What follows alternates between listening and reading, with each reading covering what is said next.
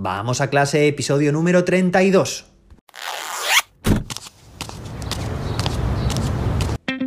Soy José David, maestro, formador de docentes y creador de contenidos. En este podcast te cuento reflexiones, aprendizajes y recomendaciones mientras voy a clase para que tú también puedas mejorar la tuya. Hoy es martes, día 1 de marzo, empezamos el mes, de 2022.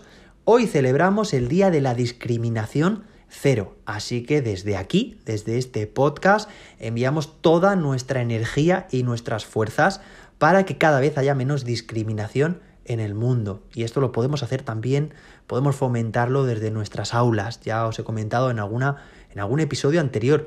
Así que mucho ánimo. Si vuestros ABPs van orientados en esta línea, conseguiremos pues una sociedad, un alumnado futuros adultos pues cada vez, cada vez más concienciados sobre esta problemática.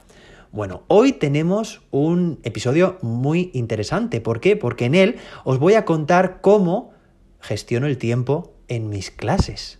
Vamos a ver dos figuras, qué hace cada una de ellas y bueno, y qué aprendizajes, qué reflexiones me llevo sobre esta puesta en marcha de esta gestión de aula, que muchas veces la gestión de aula bueno, pues es un, podríamos decir, es un enemigo del docente, ¿no? Es cuesta, sobre todo cuando trabajamos a través de metodologías activas, pues evidentemente no es lo mismo tener a todo nuestro alumnado obligado a escucharnos durante gran parte de la sesión y que nadie se salga de esta línea, ¿vale?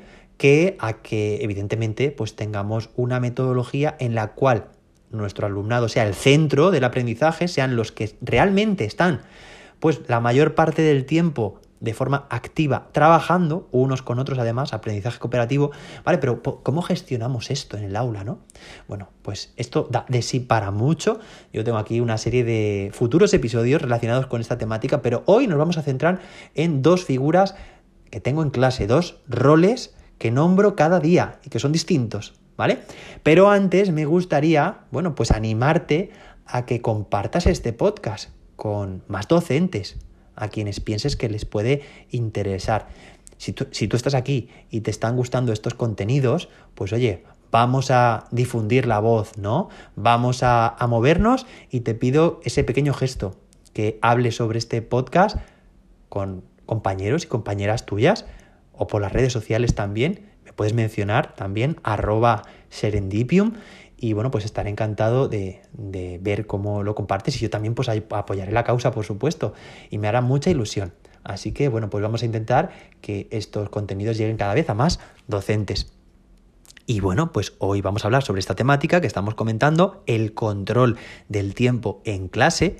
Y bueno, pues tradicionalmente yo esto a mí me gusta, ¿no? Me gusta hacerlo porque muchas veces soy, a ver, soy un fanático del, tiempo en cuanto a que, a que no quiero que se me escape, a que yo a lo largo del día, pues me pasa como a ti, tengo un montón de tareas por hacer. Evidentemente, algunas son más urgentes, otras más importantes, o menos urgentes, o menos importantes. Hay tareas de todo tipo. Y de hecho, bueno, pues podríamos dedicar un episodio a cómo darle prioridad a las actividades para gestionarnos bien el tiempo nosotros como docentes. Pero hoy vamos a hablar sobre, y eso lo podemos dejar para otro episodio, sobre el tiempo de clase, cómo gestionarlo. Bueno, pues yo lo que hago, te cuento, y es a lo que he llegado durante muchos años y lo que mejor me está funcionando, es que nada más llegar a clase, apunto en la pizarra las cuatro o cinco fases de esa sesión. Es decir, por ejemplo, una sesión de matemáticas, normalmente empiezo con una actividad de calentamiento en la que hacemos algo de cálculo mental, problemas orales, ¿vale? Algún desafío, y esa primera parte suele durar unos 5 minutos. Bueno, pues yo esta información la pongo en la pizarra y lo pongo también con un cuadro, como si fuera un check, un checkbox, ¿vale? Un cuadro que luego puedo tachar mejor dicho, puedo hacer un tic conforme complete esa actividad, ¿vale? O sea, imaginar en la, pizarra directamente hago un cuadro y al lado pongo cuadrado, ¿vale?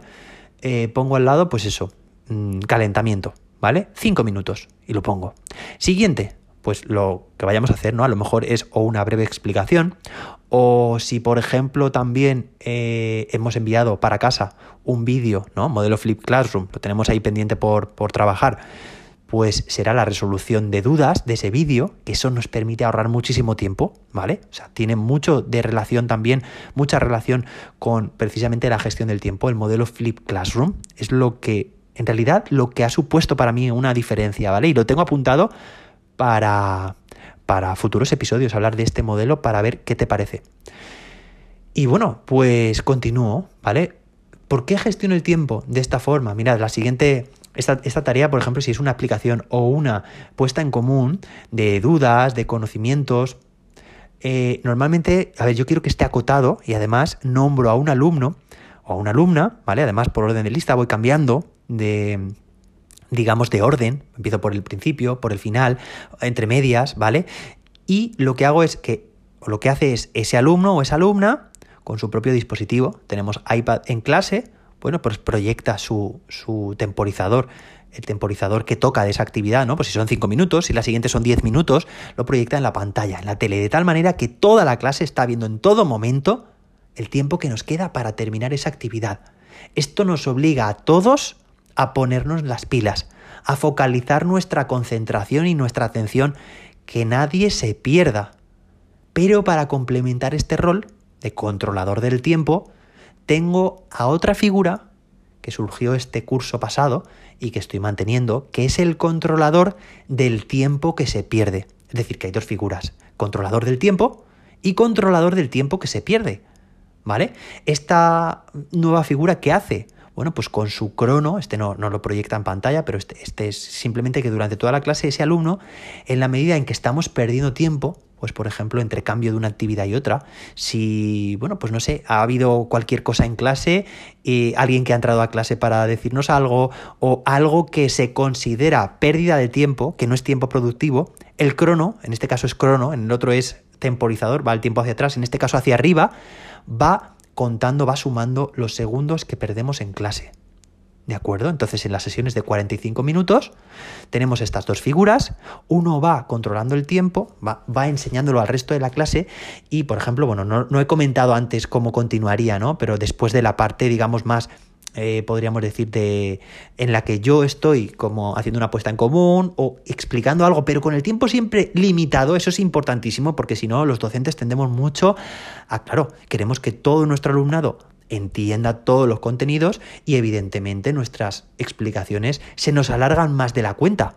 Por eso la importancia que me gustaría también que, hicierais, si lo veis interesante, del modelo Flip Classroom, porque reduce muchísimo las explicaciones y el tiempo de clase es eso, es para resolver dudas y enseguida qué. TG, yo le llamo TG, que es trabajo en grupo. Esa es la mayor parte de la clase, pueden ser 20, 25 minutos. Y finalmente tenemos una última tarea, una última fase, que es la de la puesta en común de todo. Es como actividades de metacognición análisis de todo lo que hemos aprendido en esa sesión para ponerlo en común, ¿vale? Entonces, estas dos figuras son fundamentales. Ya digo, las voy rotando. A cada día le toca a dos personas distintas. Uno es el controlador del tiempo, otro es el controlador del tiempo que se pierde. ¿Y cuánto tiempo perdemos en clase?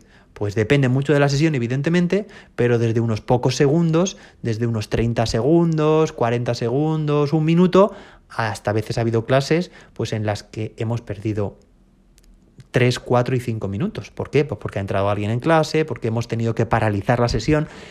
Pero esto nos ayuda no solo a nosotros a que el ritmo de la clase sea bueno, sea ágil, sino también hacerles partícipes que todos seamos responsables, todo, todo el alumnado también, del tiempo, que sean conscientes y que aprendan a gestionar su tiempo.